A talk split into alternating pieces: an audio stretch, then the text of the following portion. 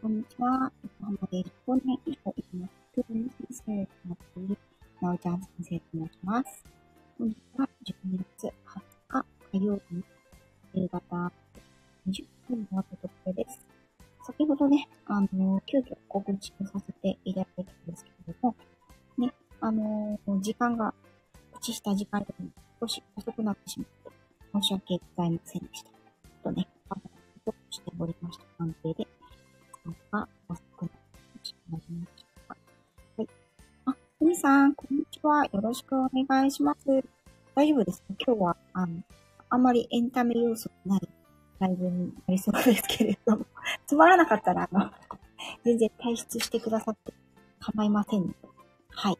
あの、よろしくお願いします。夕方のね、お忙しいお時間だと思いますので、皆さん、耳だけでも、あの、お寄せいただいたら、とても嬉しいな、と思っています。えーとですね、ちょっとね、あの、あれ？あと少しでね、私の仕事が終わるので 何しとんねんって感じなんですけど、ちょっとあの、2、3分雑談してもいいですか？ちょっと書き、ね、書き物をしながら、今日のね、レポートを書きながら、ちょっと、お話をしながら、それが終わったら本体に入りたいと思います。ありがとうございます。ふみさんのところはね、今日はもう、雪ですかね。もうね、寒いと思います。横浜もね、今日は日中、10度上が、10度上がることがありませんでしたね。でも、寒い日でした。うん。ね、あ、パパさん、こんにちは。来ていただいてありがとうございます。なんか今年は、あのー、今日ね、この時間ちょっと珍しいと思うんですけど、あ、トットさん、こんにちは。来ていただいてありがとうございます。今日はね、あのー、珍しくですね、うんと、お仕事が早く終わりそうだったので、子供をね、今職場なんで、仕事が終わってですね、あの、娘を迎えに行く前に少し時間があるので、その時間でライブをしてみようと思い立ったわけです。はい。皆さん、もうお仕事したのかな。よし、これで OK。で、今日はですね、えー、っと、ライブのテーマというかね、題名が、えっ、と、なおさん先生と犬学びしませんかということで、テーマを設けさせていただきました。で、これはですね、実は、あの、私が今後ね、やっていきたいなという。アラプソディさん、こんにちは。来ていただいてありがとうございます。今後ね、あの、主には、そうですね、リアルの活動ですとか、まあ、メンバーシップの中で取り入れていきたいなと思っている活動なんですね。うん。なんですけど、いかんせん、あの、思いや、思いつきというかね、ばったりで話をするので、まあ、ちょっとね、皆さんにも、あの、お伺いしていただいて、聞いてみていただいて、なんかこういうこと知りたいなとか、そういう、うん、ニーズをね、知れたらなと思って、一回、あの、一般配信にしております。はい。雪降ってるんですね。寒いですね。えー、室内、エアコン入りで8度です。エアコン、大丈夫ですか？冷風とかになってないですか？はい。あトッツさん、年末のクライアント様の挨拶回りです。ということですね。今そうですよね。ちょうどね、私のこの、あの、事務所はですね、私の父親の会社の敷地内にあるんですよ。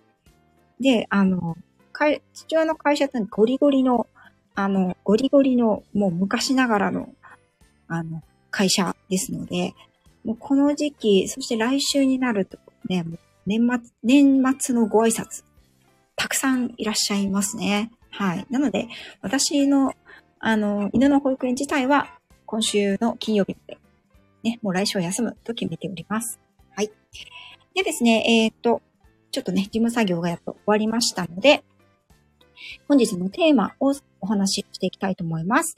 えっと、なおちゃん先生と犬学びをしませんかというのは、あの、他でもない私のですね、本業の方でして、えっ、と、ワンちゃんについてあれやこれやお話をしませんかという内容になっています。で、これ実はですね、シリーズ化でお話をしていきたいところなんですね。そして、えっ、と、来年度は、あの、私のリアルのお客様の方にも提供していきたいなと思っているような内容でもあります。はい。あの、ゴリゴリ、そうなんです、トッツーさん。トッツーさんならわかるあの、ゴリゴリの、あの、会社です。はい。あのね、本当にもう、令和ってどこ行ったのみたいな。ここだけまだ昭和ですけど大丈夫ですかっていうような、タイムスリップしましたかみたいな感じの会社です。はい。はい。それでですね、えっ、と、まず今回はですね、えっ、とですね、動物愛護法とマイクロチップについて、ちょっと私の方からね、あの、この前ですね、ちょうどあのメンバーシップの限定ライブでもお話をしたんですが、えっ、ー、と、年に1回行われる、えっ、ー、と、動物取扱責任者講習というものをね、あの、動物取扱業の責任者というのは、あの、受けなきゃいけない決まりがあるんですね。それを受けないと一応事業として、あの、許可をいただけない。まあ、許可制ではないんですけど、まだ。まず、ゆくゆくは許可制になると思います。この動物取扱業というのはね。うん。で、それの責任者でも私はあるので、えっ、ー、と、毎年毎年、あの、1回ずつ、この講習を受けてるんですが、その今年のテーマというのが、この動物愛護法ですね。こちらの動物愛護法というのは、あの、実は正式名称ではなくて、えっ、ー、と、本当はね、もうちょっと長ったらしいなかったらしいというのもなんなんですけど、あの、正式名称がありますが、あの、動物愛護法とか、まあ、同愛法というふうに短縮して呼ばれることがあります。はい。で、この同愛法というのはですね、えっ、ー、と、その動物愛護法の目的というものが第1条で定められておりまして、まあ、動物の愛護、そして動物の管理、それを適切にすることによって、人と動物が共生する社会を実現していきましょうっていうのが最終目的として定められている法律です。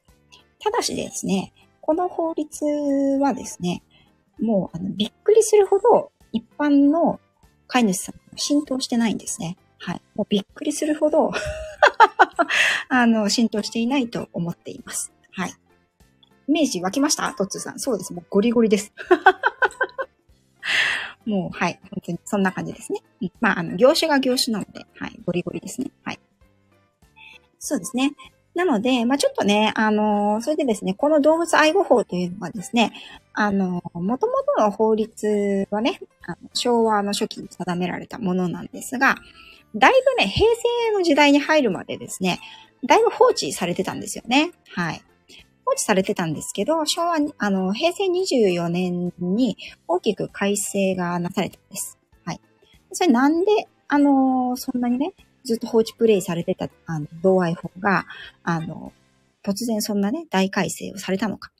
というとですね、これやっぱり何が、こう、原因かっていうと、あの、単純にですね、ペットを飼育する人間がめちゃくちゃ増えたっていうことなんですよね。うん。放置でしたね。はい。長年ね、ラプソディさん、そうなんです。はい。ね。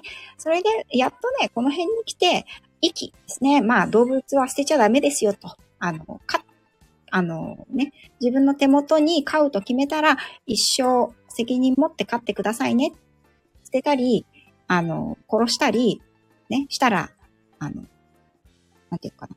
ダメですよ。法律違反になりますよっていう法律が、まずこの平成24年の改正で追加されたんです。はい。逆に言うとね、それまではね、あの、そういう決まり事がなかったんですね。さらに罰則もありませんでした。うん。はい。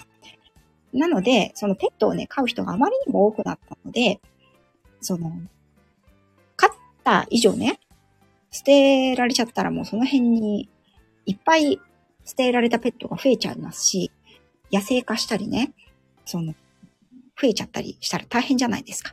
うん。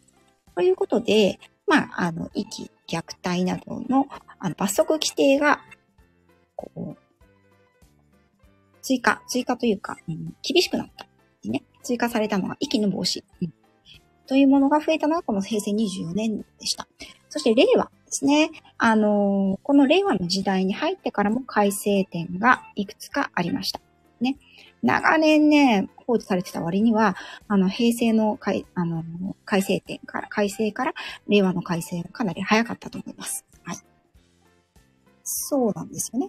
はい。ラプソディさんはね、あの、保護活動もされてる方なので、ね、あの、さらに罰則をね、厳してほしいです。厳しくしてほしいです。ということで、まあ、全くもってね、あの、知る人が知れば、そんな生ぬるいっていう感じの法律なんですよ。ですけど、意外と皆さん、あの、ご存知ないので、これはやっぱりその動物取扱業者である我々がですね、これは声を大にしてね、あの、こういうことになってるんで、皆さん一つよろしくお願いしますというのを、まあ、ちょっとね、あのー、言っていった方がいいのかなとか思って、あの、こういうことをちょっとライブでね、お話ししてみようというふうに私は思い立ったわけです。はい。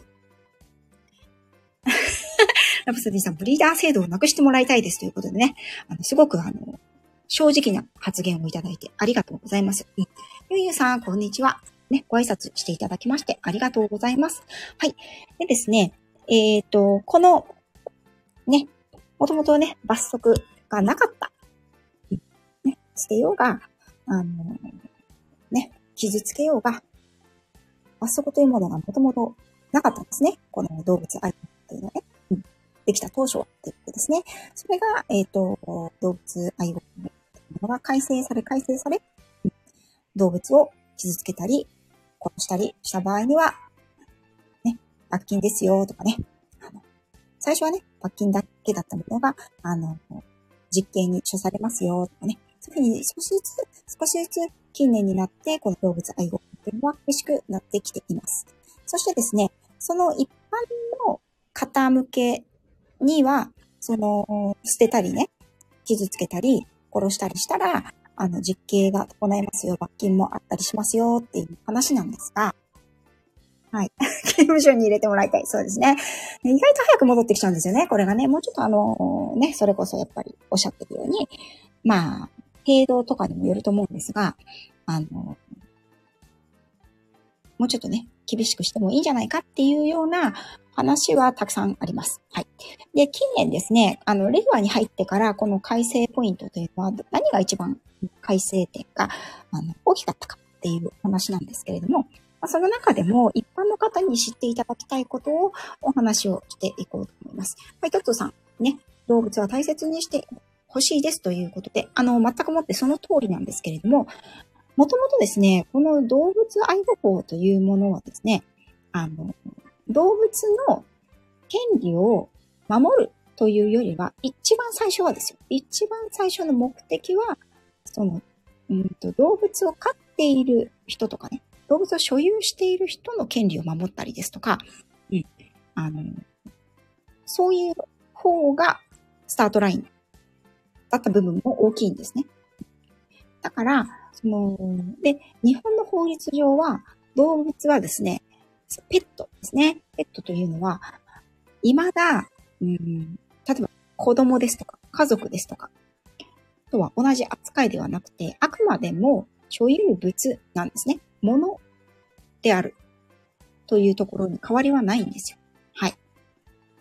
まあ、ただですね、あの、ペット、動物さんをね、と一緒に暮らしていらっしゃる、あの、方はわかるように、あの、あなたの大事にお気に入りのそのバッグと、あなたの犬は同じですって言われて、そんなわけあるかいって思うわけじゃないですか。うん。なのでね、そこら辺がやっぱり法律でいろいろ決める際に難しい、その感情面と、その、現実のね、その法律面の違いというものが溝があるなというのは、今思うところですね。うん、赤尾田さん、こんにちは。来ていただいてありがとうございます。さん、つい先日も保護犬の活動をしたばかりです。ということで、お疲れ様です。ありがとうございます。ひとみぎさん、ありがとうございます。あ、レオ、レオくんいらっしゃい。大事にしてほしいわ。本当ですね。うん、うん。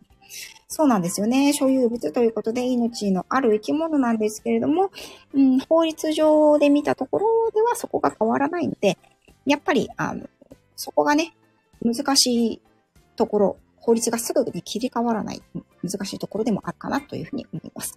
で、えっと、今回の、あの、動物取扱法、あ、あえっと、同愛法の、あの、制定と改正について、改定点についてなんですけれども、これね、あの、かなりですね、あの我々、動物取扱業者に対しての、あの、規制というものが、あの、厳しくなってきたなという全体的な印象があります。はい。はい。ひとみさんどうもありがとうございます。とつさん、所有物扱いか？それはひどいなということで。うん、まあでもね、いろいろと、まあ知っていくと、まあそうですよねっていうところもあるんですけれども、やっぱり、うん、こういうところは考慮をしていかないとですね、あの、日本がね、その動物福祉に関しては遅れをとっているというふうに言われるゆえになっていってしまうんではないかなと思います。ただですね、やはりこの改正のスパンというのもとても早いですから、最近は。あの、ますますね、この動物愛護法というのは、今後変わっていくであろう法律ではないかなというふうに私は思っています。ですので、えっ、ー、と、一般のね、あの、飼い主様、動物取扱い事業者はもちろんなんですけれども、我々のようなね、うん、動物を扱わ、扱う事業をされているわけではない、あの、飼い主様たちにもきちんと、あの、リサーチをしていただきたいなと思うわけです。で、何をリサーチしたらいいのかっていうと、その細かい法律のところだけではなくてですね、皆さんがご利用されているペットショップだったり、その、うん、私たちのようなね、あの、トレーニングをするものであったりとか、まあ、あの、その動物関係のことをなりわいとするような業者がきちんと法律にのっとって、うん、適正なね、あの、活動をしているか。というのをきちんと、やはりあの一般の、あの、飼い主様である皆様が、あの、きちんとそこを判断する目を持つということでですね、あの、いわゆるね、ちょっとあの、いただけないような業者さんというのが減っていって、ひいてはやはり有料な、あの、会社が残っていくっていう世の中になっていくんではないかなと私自身は思っているんですね。うん。ですから、法律で、あの、動物取扱事業者がですね、あの、規制をされていくっていうのはもう、これ当然の流れでありまして、今までなんでそんなことが決まってなかったんだよっていうようなことがね、あの、びっくりするようなことが、当にね、決まっていったりしてるわけですよね。うん。はい。でですね、えー、っとですね、例えばですね、えー、っと、最近のその法改正でですね、その地方自治体ですね。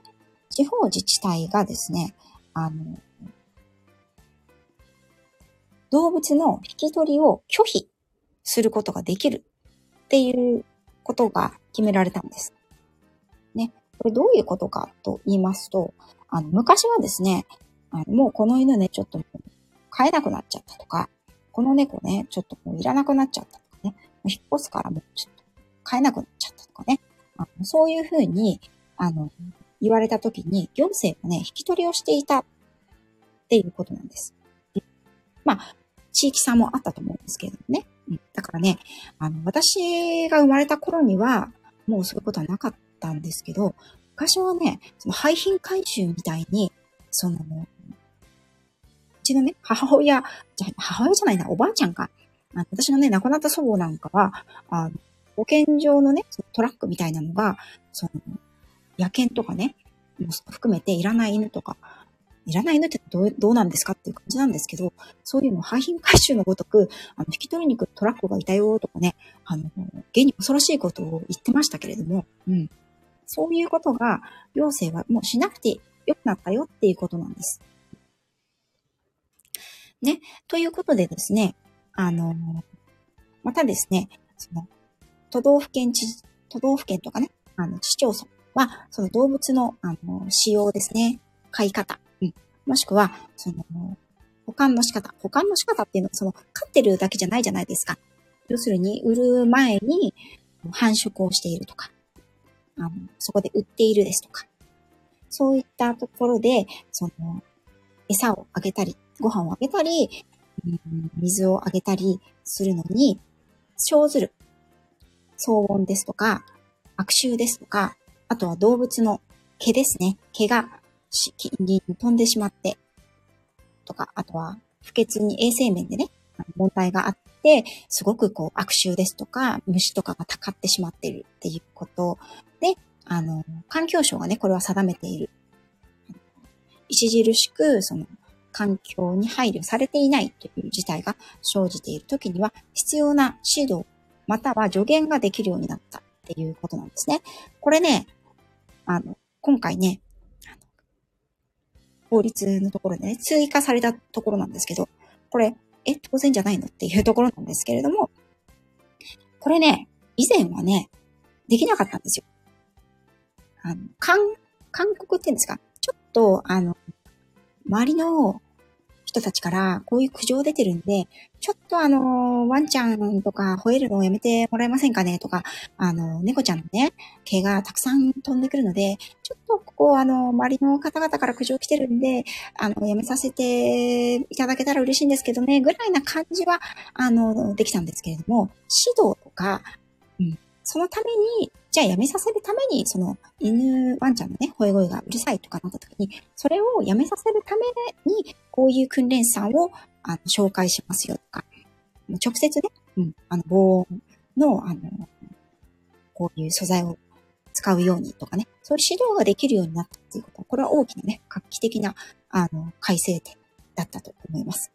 ですから、皆さんの周りでね、あのなんか、あの昼夜問わずね、あの、動物の鳴き声がするなとか、あの、なんか、最近悪臭がすごいなとかね、そういうのがあったら、もうどしどし、その、お住まいのね、市町村にある、あの、いろいろ課がね、その土地によって管轄する課が違うんですけれども、どしどしね、あの、苦情を入れていただいて大丈夫です。ね、はい。で、その、ちょっと前にさ、話を遡りますと、うん、あの、引き取りをね、拒否できるようになった。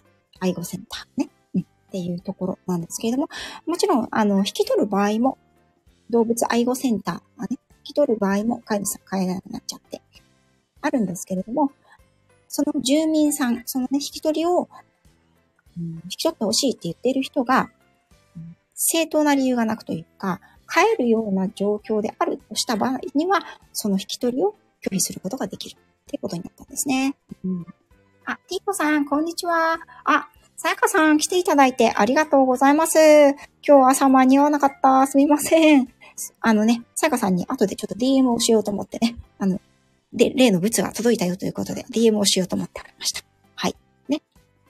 で、えっ、ー、と、これちょっとね、そのまま読ませていただきますと、えー、と、えっと、関連してね、今回の改正点によって改正された条文というのがありまして、これはね、自治体、地方自治体が所有者、飼い主が判明しない、わからない犬または猫の引き取りを、その習得者などから求められた時に拒絶できる場合として、周辺の生活環境が損なわれる事態が生ずる恐れがないと認められる場合は、めんどくさいですね。要するに、あの、引き取りをうん、引き取ってくれって言われた時に、あなた帰るでしょっていう場合には、引き取りませんよっていうことが認められたってことですね。はい。ね、逆に言うと、それまでは、引き取ってって言われたら、あの、断れなかったってね、事態なのか。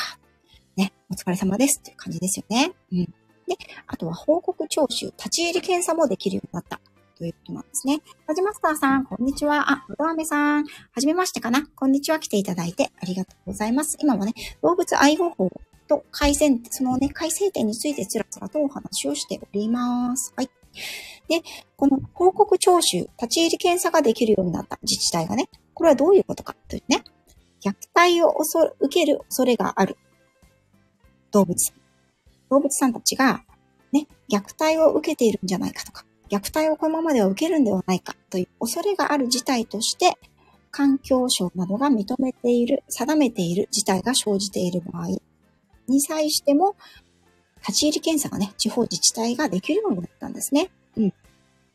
あと、その、市町村に勧告や命令、報告徴収。これは、あの、こういう、なん、うんと、この施設で今何頭の犬が飼われてるんですか？とか、えっと、今何頭の猫を飼育してるんですか？とか、そういったことを報告し、報告して提出しなさいっていうことを言えるようになったんですね。うん。立ち入り検査の協力要請を他のとできるようになったっていうところも大きな改正だと思います。はい。で、改めてですね、えっ、ー、と、この動物さんがですね、あの、殺傷、まあ、殺したり傷つけたりする、虐待する、息をする、捨てるっていうことですね。それらの、あの、法律、それらのね、あの、ことに対しての、あの法定刑の大幅な引き上げがありました。法定刑というのは、法律で定められる刑罰の、あの、厳罰化ですね。厳しくなりました。うん。で、これは同愛法の44条っていうところで、あのー、決められているものなんですけれども、これは個人も法人も同じです。はい。ね、ここに書かれていることというのは、もちろん、第1条では、第1項ですね。第1項では、愛玩動物、愛護動物をみだりに殺し、または傷つけたものは、5年以下の懲役、または500万円以下の罰金ということになっています。このみだりにというのは、理由なくということですね。無駄に、ね、そういった意味になります。はい。そして、えっと、その2項では、愛護動物をみだりに虐待したもの。うん、これは1年以下の懲役、または100万円以下の罰金ということになっています。この虐待行為というものが何に当たるかということなんですけれども、みだりにその体に外傷が生ずる恐れのある暴行を加え、またはその恐れのある行為をさせること。ね。あの、傷つける。ね。こと。これは、もちろん虐待に当たります。それから、給仕、または給水をやめることにより衰弱させること。適切な、あの、餌やり、給水も含まれますね。うん。それを察しましょう。これをしていない場合には、それも立派な虐待行為に当たりますよということです。そして、えっ、ー、と、一つは、みなりに酷使することにより衰弱させること。これは皆さんではなかなか目にすることないと思うんですけれども、例えばね、今、あの、欧米の方なんかでもね、サーカスとか、うん、その観光用の馬車ですとかね、そういったことも問題になってますよね。要するに、お仕事をさせる上で、動物にね、していただく上で、あの、あまりに酷使をして弱らせてはいけないっていう法律が、あの、それも虐待に当たるということになっています。それからその健康及び安全を保持することが困難な場所に拘束することにより衰弱させること。これは、うんと、その動物さんを拘束することによって、その動物さんの安全や健康面が失われると分かるところ、分かる場合には、それでその動物さんが弱ってしまった場合には、それも虐待に当たりますよ。それから、えっ、と、これが大切なとこなんですけど、えっ、と、緑に使用密度が著しく適正を書いた状態で愛護動物を使用し、もしくは保管することにより衰弱させること。これがあれですよね。もう近年のさ、ね、あの今年だったかな？去年だったかな？もうね、時々こう、悪徳繁殖屋みたいな人たちによって、あの、狭いところにね、何十匹と、うん、猫さんが集められて、繁殖を繰り返されているようなね。うん。それに、その、パーソナルスペースというのが、どんな動物にもあります。その子が、うんと、心地よくいられる空間を保つっていうこと。うん。あまりに密接、密集した狭い空間にたくさん飼ってはいけませんよっていうことですね。うん。で、これによって健康状態を損なったり、衰弱させることは立派な虐待行為ですということですね。うん。で、あとはですね、これもとても大切です。自己の自分の飼っている、または保管している、まあ預かっている動物でもそうなんですけれども、愛玩動物であって、病気にかかったり、負傷しているものを適切な保護を行わないこと。うん。これも虐待行為に入りますということです。それから、排泄物の堆積した施設。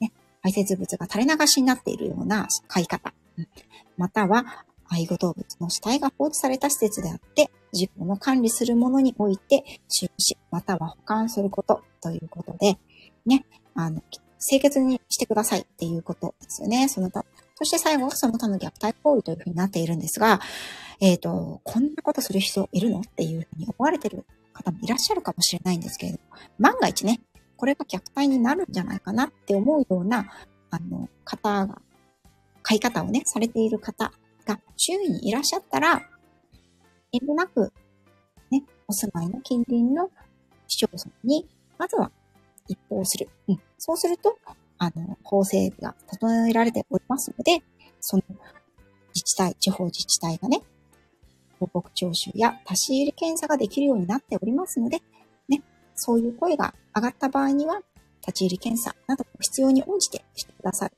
と思いますので、まずはね、こういった、あの、悲しい虐待行為などがね、疑われるような場合には、あの、皆さんにも、そういったことを見聞きしたよっていう場合には、市町村の方にぜひお問い合わせをしていただきたいなというふうに私は思います。うん。マーブさん、こんにちは。あ、パパさんどうもありがとうございました。はい。ね、お忙しいですからね。はい。ね。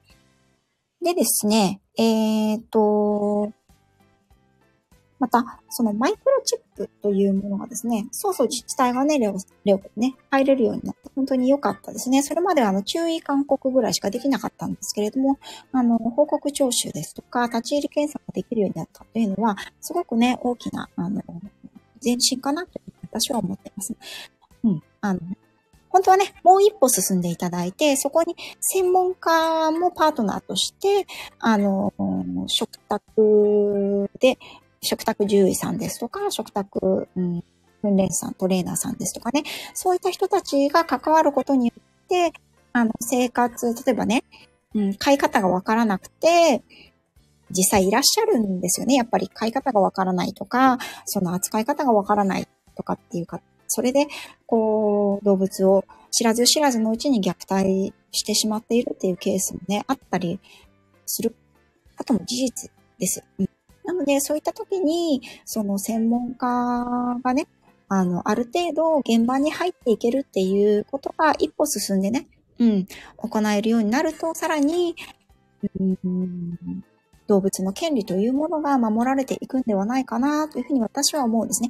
あの、これ、その、対業者だけではなくて、一般の飼い主様にももちろんこの罰則規定というのはですね、あの当てはまりますので、それを考えたときに、うんなんかこう、知らず知らずに飼って、大変、世話が思ったより大変だったとか、思ったより大きくなってしまったとか、あの、可愛がりたいのに全然懐かない。だからずっと繋いでるとか、だから、あの、狭い檻に入れっぱなしにしてるとか、そういったことはね、実はあるんですよ。私も、あの、実際に、そういう方にお会いしたことあります。はい。ね。あの、なんとか細胞はありますみたいな感じになっちゃいましたけど、本当にあるんですね。非常に悲しいことですけれども、うん。だからそこでね、あの、ちょっとこの毛とかこの吠える声ね、どうにかしてほしいんですけどっていう苦情をいただいただけでは、もう飼い主さんはね、どうしたらいいかわからないんですよね。うん。そう考えたときに、行政指導、立ち入り検査、徴収あの報告だけではなくて、一歩進んで、その、専門家による指導が受けられるっていうことが、うーん、あったらいいなというふうに私は思っています。うん。おそらくね、日本以外、うん、例えばイギリスですとか、まあ、ドイツですとか、そういったところにはね、そういった、あのー、私はイギリスを少ししか知らないんですけれども、そういったね、あの、専門家が、あの、ちゃんとついていて、うん、そういう時に、あの、適切にアドバイスができる獣医さんやトレーナーさんやビヘイビアリスト、行動、動物行動学者ですね。そういった人のオブザーバー知見を聞けるというサービスがあったり、すると思うんですけれども、うん。ね、日本はまだ、まだそこまではなかなかなんですけども、まだ市役所のね、あの職員さんと言っても、その、犬猫の専門家ではなかったりとか、専門の知識があのたくさんある方もいらっしゃるでしょうけど、そういう方ばかりではないと思うので、じゃあ、うちの、あの、このうるさい、あの、ずっと昼夜、あの、吠えてる犬を、どうしたらいいって言うのよってね、逆切れされた時に、うん、じゃあちょっと防音の壁にでもしますかぐらいしか言えなくなっちゃうわけじゃないですか。うん。そういった時にやっぱり具体的な改善例を示せる動物の、あの、プロフェッショナルと手を組めるようにっていうのが、法的に整備されるなり、なんなりすると、より一歩進んだ、あ遺棄とか虐待とかの防止につながるのではないかなというふうに思います。うん。ね。皆さんはそのあたりどうお考えでしょうか？はい。もしね、ご意見等がありましたら、あの、ね、コメントレターなどでお知らせいただければと思います。そしてですね、令和に入ってからの動物愛護法のもう一つ、かなり大きな改正点としてですね、マイクロチップ制度というものがあります。マイクロチップというのは、うんと、その大きさがね、約1センチぐらいの、あの、ワンちゃん、猫ちゃん、まあ、これは犬猫。今のところ犬猫に限っているものなんですけれども、うん。それをですね、データの入ったチップを体内に、体の中に埋め込むものです。そして、リーダー専用のね、その機械、リーダーでそれを読み取って、所有者ですとか、その個体動物さんの、あの、認識をするというものなんですね。はい。すいません。ちょっとね、冷め切ったコーヒーを今飲ませていただきました。で、これですね、えっ、ー、と、今までは、あの、特になんということもなかったんですね。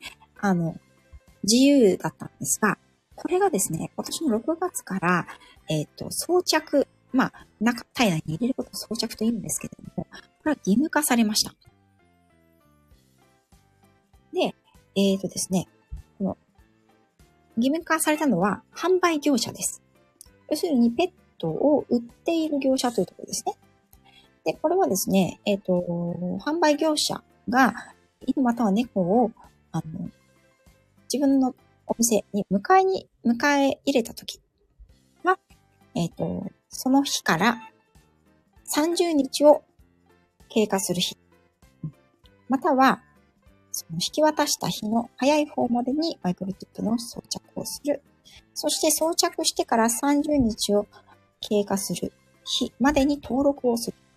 ということが義務付けられるようになりました。ただし、うるさいね、えっと、生後90日を経過した日よりっていうことですね。はい。で、これね、あの、賛否両論があるんですよ。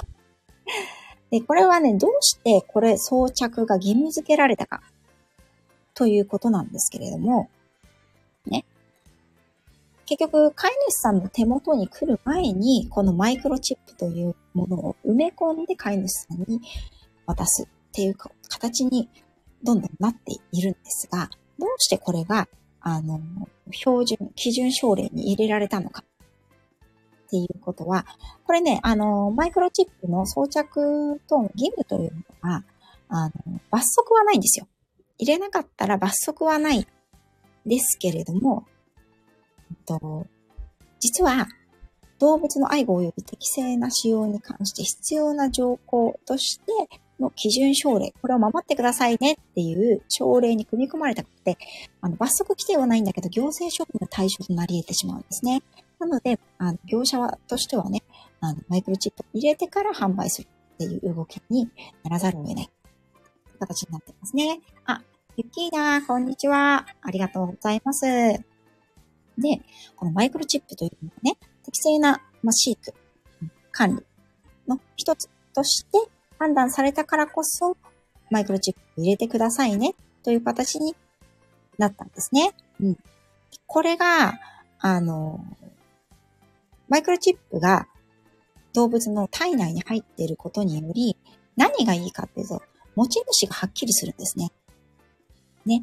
ここでさっきの、その、罰則のところを思い出していただきたいんですけども、動物の遺棄、虐待、殺傷、は法律上、あの刑罰の対象になっております。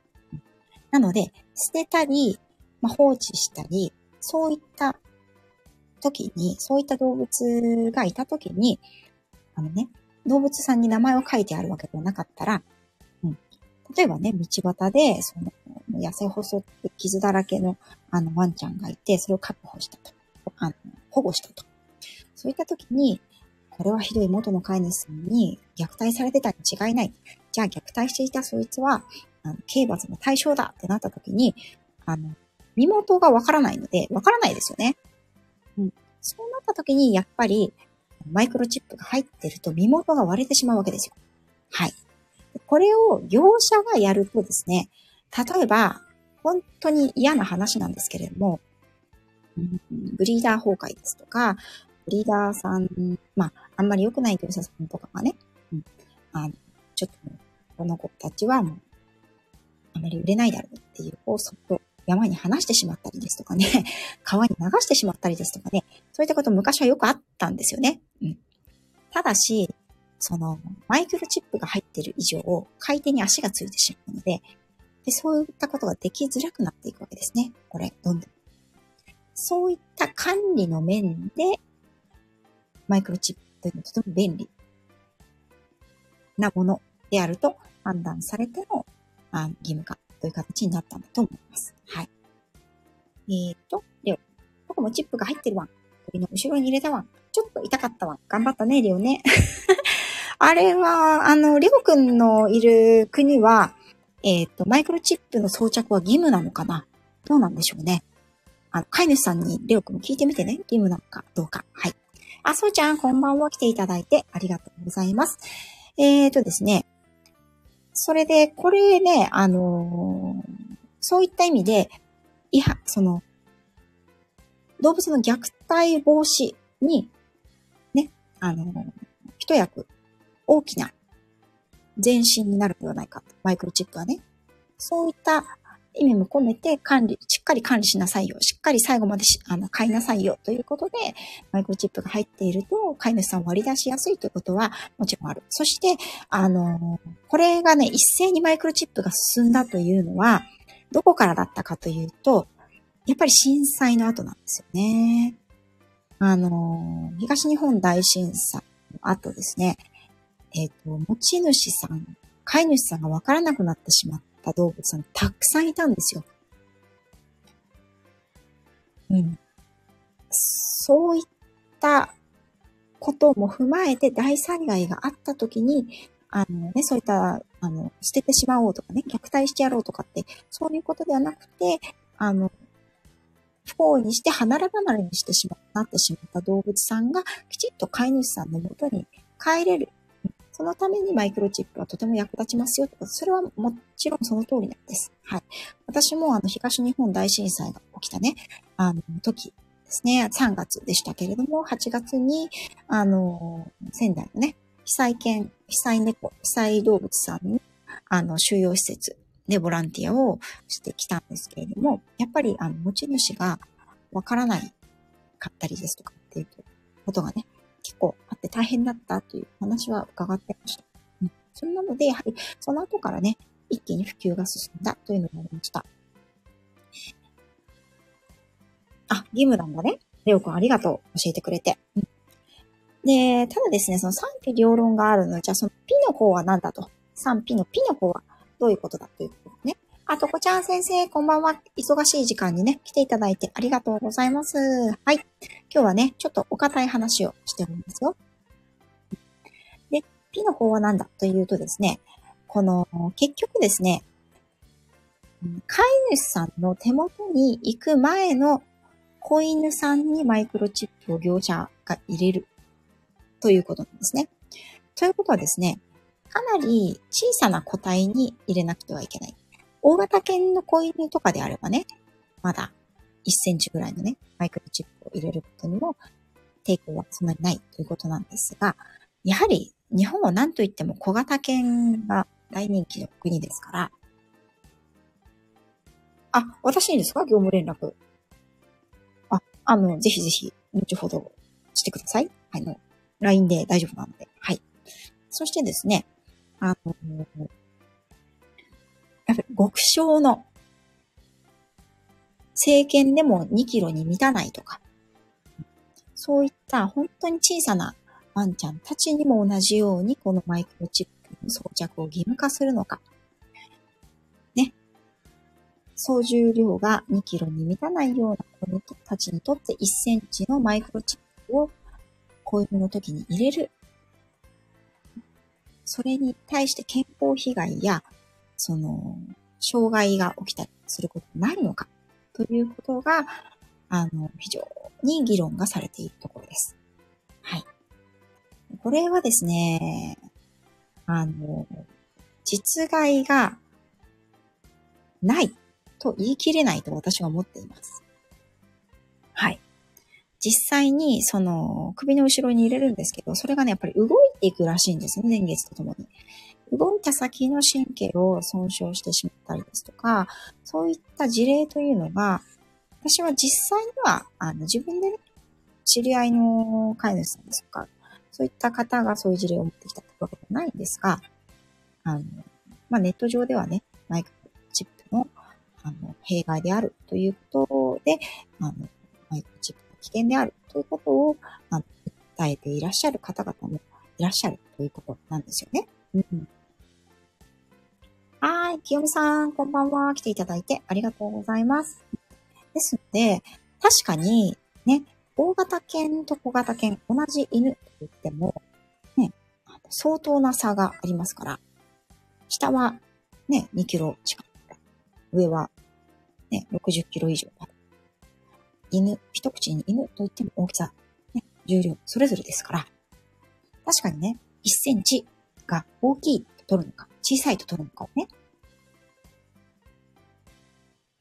そしてそのすべての犬に安全性が100%確保されているのかというと、まあそこは正直疑問が残るなっていうところではあるかと思いますが、ね、レオくんが教えてくださったように、やはり欧米ではこのマイクロチップ化というのはかなり、あの、一般的です。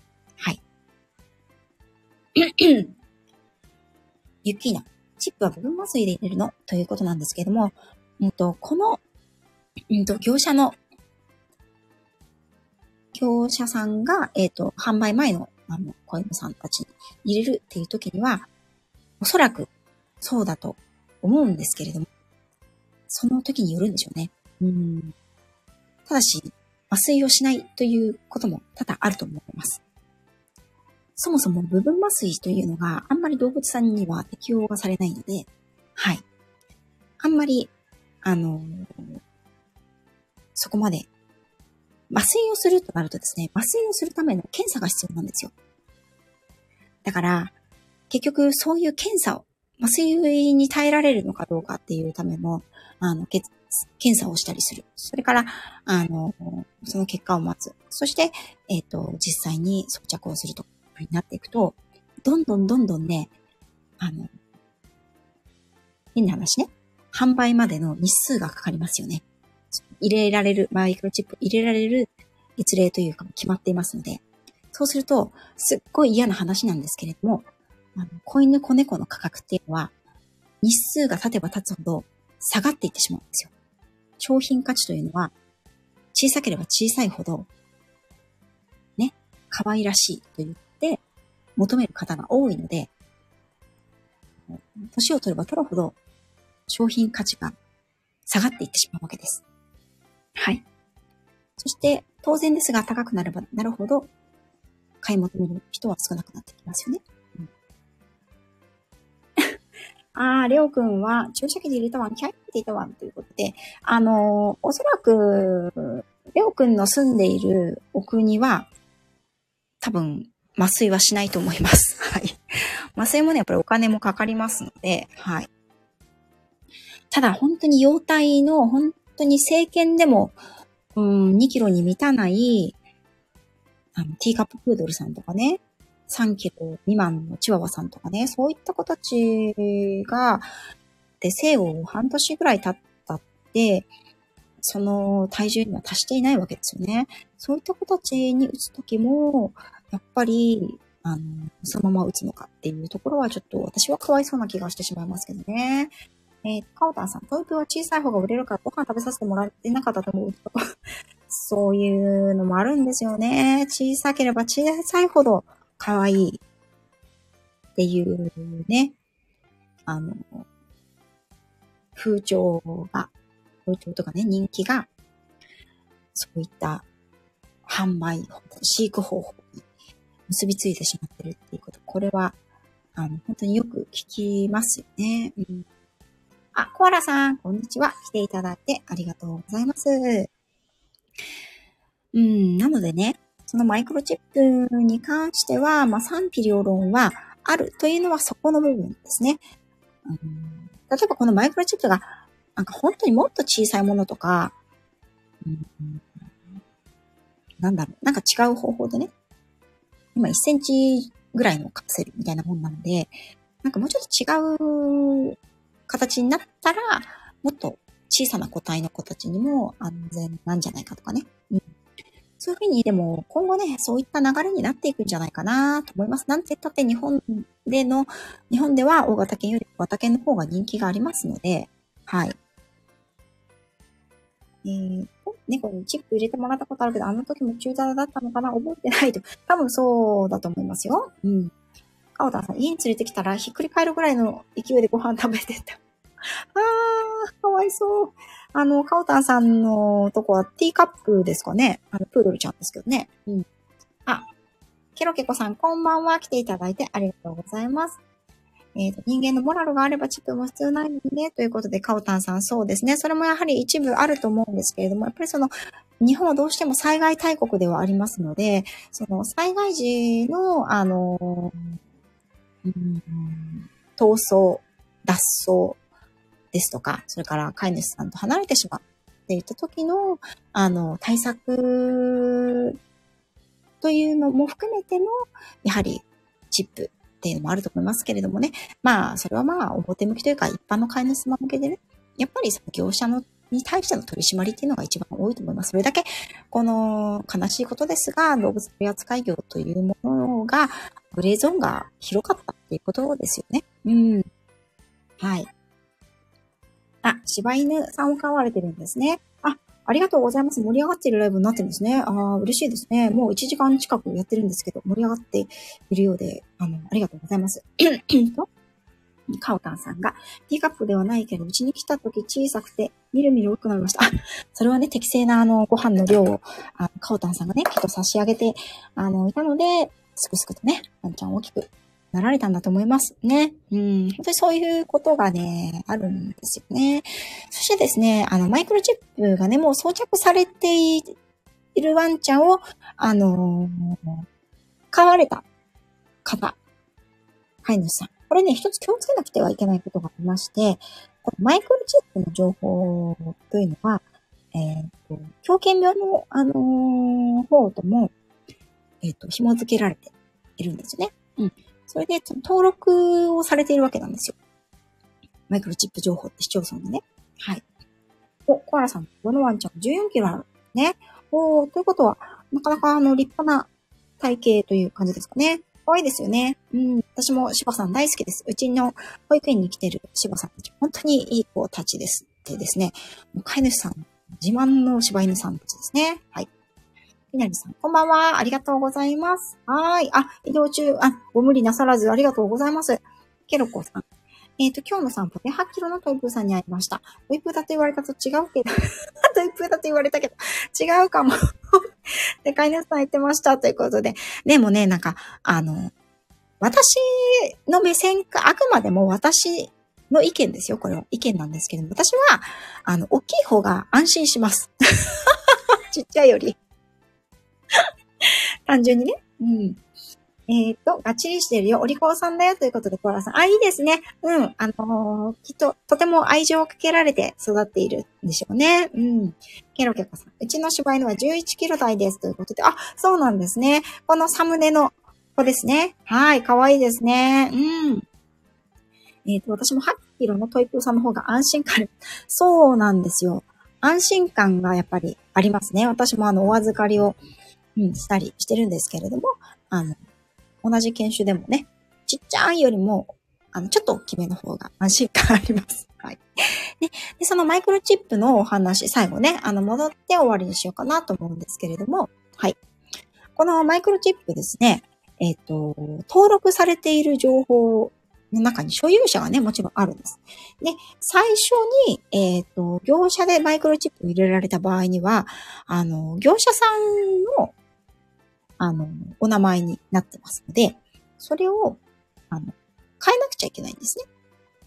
取得を買った飼い主さんの方に変えなきゃいけないです。おそらく、一番最初の時は、飼い主さんが買ったよっていうことで、そのペットショップさんとかのね、方でやってくださると思うんですけれども、例えば、何らかの事情があってどうしても飼えなくなってワンちゃんを、ん、他の方に譲り渡すとか、もしくはワンちゃんが、あの、病気とかね、寿命で亡くなってしまったっていう場合には、きちんと、その、亡くなったよとか、所有者が変わったよということを市町村に届けて、マイクロチップの中の情報を書き換えなきゃいけないんですね。これは忘れてしまうとですね、狂犬病のその予防接種のお知らせ、はがき皆さん来ると思うんですけど、それがね、あの、元の情報の飼い主のところに送られてきます。ですので、マイクロチップがすでに装着をされているワンちゃんの所有者が変わるときには、ぜひ、このことを、あの、気をつけて、中の登録情報を書き換える。引っ越しなどもそうなので、あの、うちはね、来年引っ越しをしますので、あの、みことさんもね、マイクロチップ入ってますので、あの、情報を書き換えなきゃいけないな、というふうに思うんですけれども、そのあたりもね、あの、現在ワンちゃんが飼われていてチップの入っている子たちは気をつけるようにしてあげてください。はい。えー、と、ケルケコさんも、私もハッキルのトイプールさんの方が安心感ありますので、ありがとうございます。あまり小さいと怖い気がしますもんね。そうなんですよね。うん。コアラさん。8歳の男の子でマイクロチップ入ってますのこれは主人の名前になってます。ワン。ワン、かわいいですね。はい。なのでね、あのー、そろそろね、1時間近くになりますので、ライブの方、終盤にしていこうかなと思ってるんですけど、おーっとの、ゆうつきさん、こんばんは。来ていただいてありがとうございます。でね、最後、ちょっとだけ、えー、っと、時間なくなってきちゃっで、娘のね、保育園のお迎えに行かなきゃいけないんで、あの、そろそろ終わるんですけれども、最後ですね、その動物の取り扱いに関するトラブルっていうところも、あの、少し本当はお話をしていきたかったんですが、これですね、その動物用の取り扱いに関するトラブルというのが、えっ、と、法的責任っていうものがね、生ずるときと生じないときがあります。で、その刑事処分になる場合と、行政処分になる場合と、民事上、民事法上の責任になる場合と、あの、いろいろあるんですけども、ね、これね、あの、業者によって、どこを追求されるのかどこに対して責任があるのかっていうのがね、違うんですね。ここは一般の飼い主様は意外とご存知ないところだと思うので、あの、例えばね、うん動物病院に、うんと、預け、預けたとかね、具合が悪くなって、急に具合が悪くなった動物を動物病院に連れて行って緊急手術をしたと。うん、緊急手術をしたけれども、結果動物さんが、その亡くなってしまったオペ中にとかね、そういった時は、じゃあ、その、動物さん、あの、獣医さんに責任があるのかどうかとかね、こういったお話を次回メンバーシップの方でさせていただきたいと思います。ということでですね、そろそろ私は娘を保育園に迎えに行きたいと思います。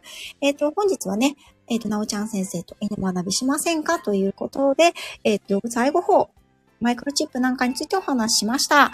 えっ、と、来年からはね、こういったお話も少し、あの、ライブでしていけたらなと思っています。はい。